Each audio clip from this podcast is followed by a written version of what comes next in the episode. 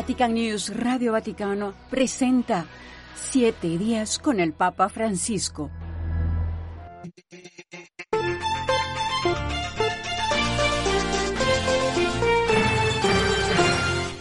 Entre las actividades de los últimos siete días del Papa Francisco destaca el encuentro que sostuvo el pontífice con la delegación de la Asociación Francesa La Diaconía de la Belleza, a quienes recibió en audiencia la mañana de este 15 de febrero con ocasión del simposio que se realizó en la capital italiana para conmemorar el décimo aniversario de los festivales de Roma.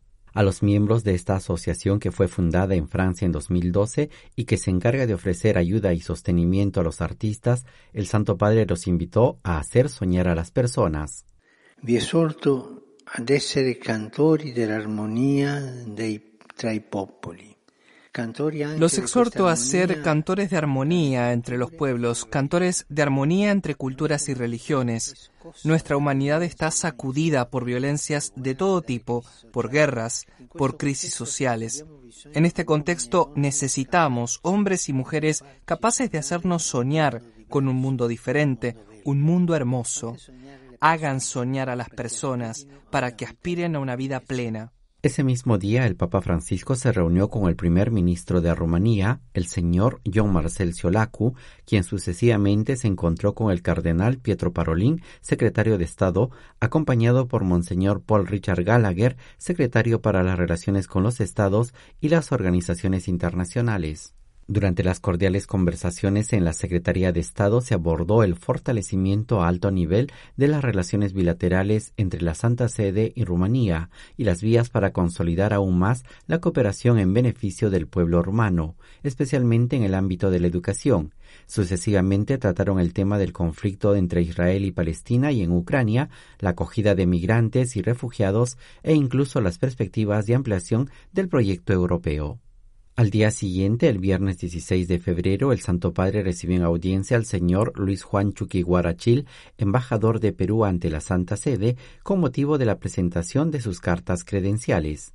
Y la importancia de la oración estuvo al centro del encuentro del Papa Francisco con los miembros de la Junta Constructora de la Basílica de la Sagrada Familia de Barcelona en España, a quienes recibió en audiencia la mañana de este sábado 17 de febrero en la Sala de los Papas del Vaticano.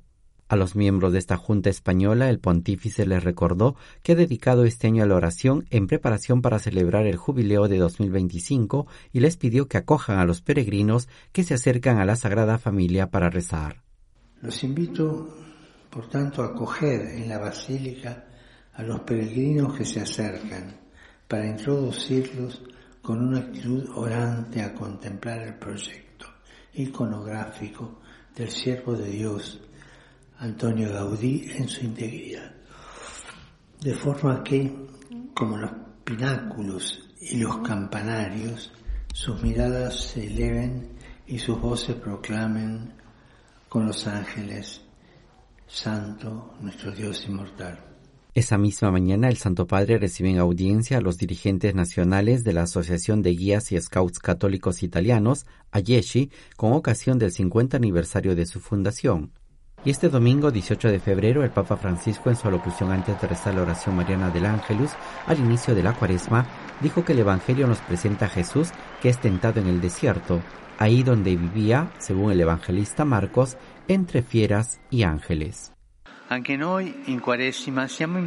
También nosotros en Cuaresma somos invitados a entrar en el desierto, o sea, en el silencio, en el mundo interior, a la escucha del corazón, en contacto con la verdad. Bestie selvatiche e angeli erano la sua la Fieras y ángeles eran su compañía, pero en un sentido simbólico son también nuestra compañía. Cuando entramos en el desierto interior, de hecho, podemos encontrarnos con fieras y ángeles. Antes de despedirse, pidió a los fieles sus oraciones por los ejercicios espirituales de Cuaresma que el Papa inició esa tarde junto con sus colaboradores de la Curia Romana. Durante esta semana se han suspendido todas las actividades del Papa Francisco, incluida la audiencia general del miércoles 21 de febrero. Los ejercicios espirituales concluirán la tarde de este viernes 23 de febrero.